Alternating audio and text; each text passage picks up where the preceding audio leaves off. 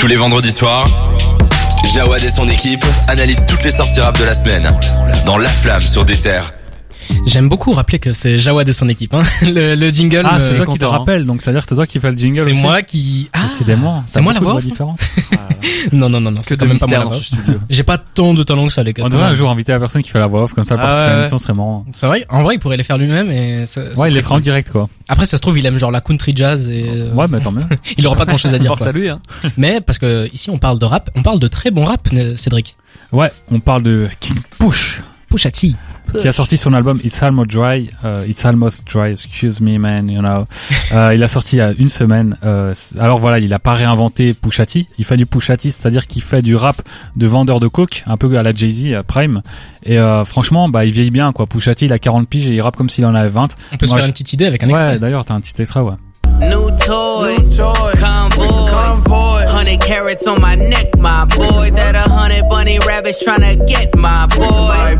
From the cabbage I collect, my boy. Heard you niggas is gorillas, let me check, my boy. Say nothing silly, you regret, my boy. Cause we got banana. Le morceau, c'est Scrape It Off, en featuring avec Ouais. Lil Uzi Vert et Don Toliver, qui Alors, est mon je- morceau préféré. Ouais, je vous rassure, il fait pas que des rimes en disant my boy. Hein. C'est quand même plus recherché que ça. Euh, voilà, c'est du rap vraiment de vendeur de coke comme je l'ai dit. Donc il y a beaucoup de références à Scarface, Notorious B.I.G., etc. Il y a Jay Z dont je parlais aussi qui est invité euh, sur l'album. Et c'est un album produit par Kanye et euh, Pharrell Williams. Et d'ailleurs, ils ont sorti, je sais pas si vous avez vu, trois jours après, ils ont sorti euh, la réédition de l'album, sauf que Oui. c'est Kanye versus Pharrell. En vrai. gros, ils mettent les morceaux dans l'ordre de production. Donc d'abord les morceaux de Kanye, puis ceux de Pharrell. Et il y a d'ailleurs un des deux, un des morceaux qui est produit par les deux en même temps. Euh, J'adore ce, ce délire un peu de, de combativité, De dualité. euh, ouais, de dualité entre les deux. Surtout que les prods sont excellentes, vraiment très très bien fait, très Beaucoup très bien. samples. Ouais, il y a beaucoup de samples, mais c'est ouais. D'ailleurs, c'est ce que je disais. En fait, on a l'impression qu'il y a Pusha T qui rappe comme s'il avait 20 ans. Il revient, il, est très nostalgique, notamment dans l'intro. Il parle de Clips, donc son groupe qui forme avec euh, son frère. Euh, il parle de Clips euh, d'un des, j'allais dire un des membres de Clips qui est mort. Non, c'est un des proches de Clips qui est mort et tout. Le morceau, je sais plus c'est quoi le nom exactement, je vais aller vous le retrouver, mais en gros, euh, c'est le nom d'une boîte de nuit. Et lui, il dit qu'il était dans cette boîte et qu'à ce moment-là, il y a un des proches de Clips qui s'est fait descendre, il raconte ça et tout. Donc, euh, il est vachement introspectif sur certains morceaux. Et d'ailleurs, l'outro, il reparle encore de Clips. Et là, il a invité son frère euh, Malice, ou Malice, je sais pas comment on dit, Mhm. en feat. Donc, il reforme Clips à l'occasion de ce morceau-là. C'est vraiment un superbe album. Il est très court, très efficace. Je pense que s'il 12 faisait- titres. Ouais, s'il était plus long, ça aurait été euh, vraiment difficile parce que on va pas se mentir, il réinvente pas grand chose. Mais euh, ce que j'aime bien, c'est qu'il est très nostalgique dedans, mais il est aussi euh, très actuel. Il y a des moments, où il parle de son avant euh, richesse, avant de percer. Il parle quand il vendait de la drogue, etc. Et maintenant, après, il lâche aussi des punchlines en rapport avec sa richesse, etc. Donc c'est vraiment euh, un album qui est à la fois nostalgique, mais très actuel. Et on- même au niveau des feats, il y a des feats euh, Jay Z, euh, des colosses comme lui, puis il y a des feats avec Don Toliver, Lil Uzi Vert, etc. Donc euh, franchement, un des albums que je préfère, je crois que même c'est mon deuxième album préféré cette année. Il y a juste deux regrets que j'ai, c'est qu'il y a Nas qui devait être présent sur un morceau, mais malheureusement Nas lui a pas envoyé le couplet à temps, donc il l'a pas mis. Et la cover à la base, ça devait être euh, un peu à Daytona, son ancien album. Là, on voyait de la coke. euh, c'est euh, la chambre, salle de bain. la salle de bain de Whitney Houston. Euh, Ouais, Whitney- Winehouse, non Ouais, non, c'est Whitney Houston. Ok. C'est sa salle de bain, on voyait de la drogue et tout. Et puis là, il a voulu euh, mettre une cover avec Lana Del Rey, on voit de la coke à la place de sa tête. Enfin, ça, une- il y avait de la coke sur euh, une photo de Lana Del Rey. Finalement, il a pas pu la mettre, donc il a pris une autre cover. Ça, c'est mon deux regrets, c'est qu'il est pas Nas et qu'il n'ait pas utilisé cette cover-là, qui colle parfaitement à l'album. Par rapport à cet album, t'as dit, t'as dit quelque chose dont je suis plutôt d'accord, c'est que c'est toujours du Pusha T comme quand il était jeune. Ouais. Sauf que quand il était jeune, c'était dans les années 2000. Et euh, du coup, j'ai remarqué un truc. Il n'y a pas une adlib et il n'y a pas un bac dans toute sa musique. Après, c'est la manière de faire de, de Ah. Lui, en fait, ce qu'il fait, et d'ailleurs j'aime beaucoup ça, il va chercher des samples, il fait des loops de- dans, dans sa musique, donc c'est toujours le même truc qui se répète en boucle, et il va poser son couplet dessus. Cela dit, j'ai noté une absence de d'ambiance sonore, donc d'adlib, le fait d'aller poser euh, sa voix, faire des C'est pas, un- c'est pas un truc qui te, dé- qui te dérange du tout, tu vois? Moi, ça m'a dérangé un peu. Ah ouais? Ouais, Moi, je fait, trouve justement que, excuse-moi de te, coupé. C'est justement que c'est un de ces gars un peu old school à qui euh, ça fait du bien des fois de voir que juste ton rap te suffit, tu vois. Tu poses ton couplet et c'est tout ce qu'il y a, c'est pur, c'est c'est un peu c'est c'est très sincère, et c'est très spontané comme manière de faire de la musique, je trouve, tu vois. c'est- c'est pas faux ce que tu dis, mais le, le désavantage avec ça, c'est que là, c'est que 12 titres pour 35 minutes, et j'avais l'impression que c'était beaucoup plus long que ça. Non. Je dis pas que, je dis pas que j'ai pas aimé l'album, mais franchement, c'était assez redondant au bout d'un moment. Ce que, ce qui, ce que j'ai le plus re- retenu dans cet album, c'était bah, les prods, le changement de sample qui là m'accompagnait vers autre chose et les featuring qui ont été très bien placés et qui permet d'avoir, qui permettaient pardon d'avoir une, une bouffée d'air pour un petit peu sortir de ce. De ce kick. Moi, je trouve justement. Enfin, Ouais, parce que nous, tu vois, on est, on est des auditeurs de rap un peu aussi old school et on est habitué à ça. Je pense que lui, en tant que, toi, Ouais, t'écoutes ouais. beaucoup de trucs modernes et du coup, Mhm. forcément, t'as, t'as peut-être pas ce ressenti. Mais moi, je trouve justement, il, il laisse respirer les prods, qui sont d'ailleurs très bien. Donc, c'est bien aussi que ils viennent pas toujours boucher les trous. C'est bien qu'ils laissent Mhm. respirer. Et ce que j'aime bien, c'est que aussi sa façon, voilà, on le réalise pas forcément parce que c'est en anglais, mais il a des punchlines incroyables. Il y en a une où il dit vrai. en gros que c'est euh, la neige la plus pure, donc euh, la neige c'est la cocaïne, et qu'il vend du, du white privilege, donc euh, le privilège blanc.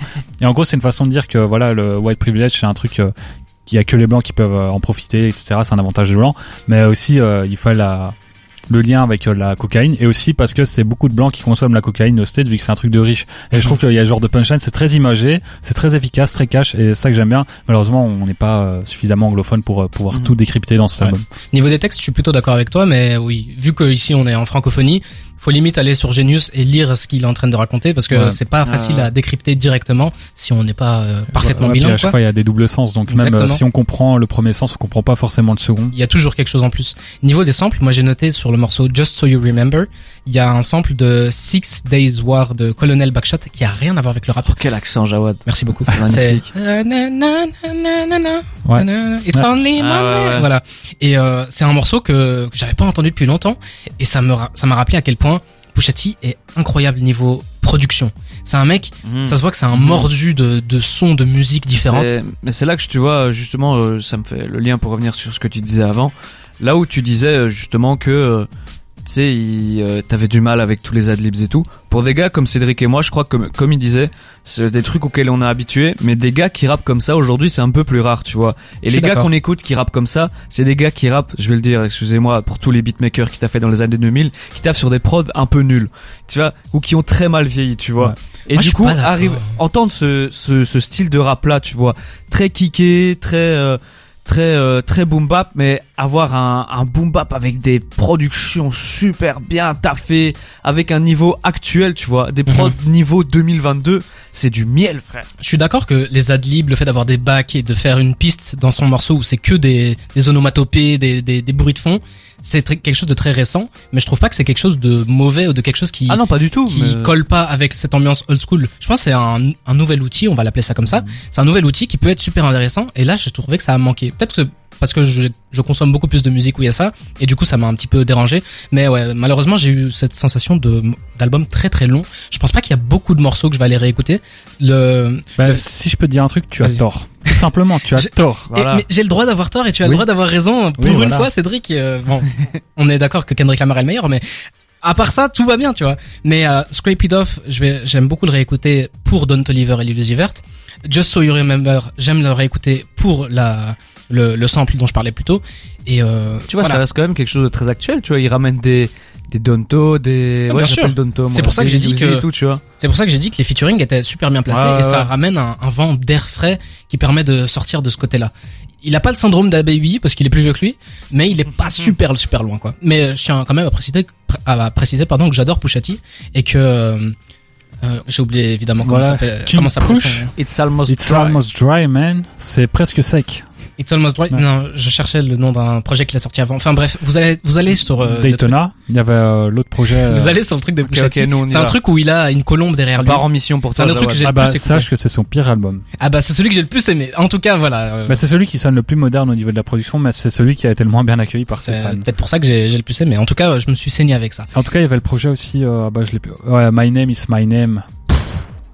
Et puis, pour finir, là, le projet s'appelle It's Almost Dry. Est-ce que ça, bah, si on traduit, ça veut dire c'est bientôt sec. Est-ce que c'est pas genre un avant-bouche de- d'un plus gros projet? Parce que là, c'est que 12 titres, on peut se dire que c'est une mixtape ou un EP. Non, non, Pusha T, euh, il est pas du genre à teaser. Quand il sort un album, il te le sort, puis il attend 3 ans Ok. avant d'en sortir un autre. Donc, euh, Bon bah on n'aura pas de Pusha T C'est ça qu'on pendant, pendant un petit moment. Mais en tout cas maintenant on va s'écouter Central C avec Straight Back to It et on va revenir juste après avec un petit peu d'actualité. À tout de suite sur deter.be.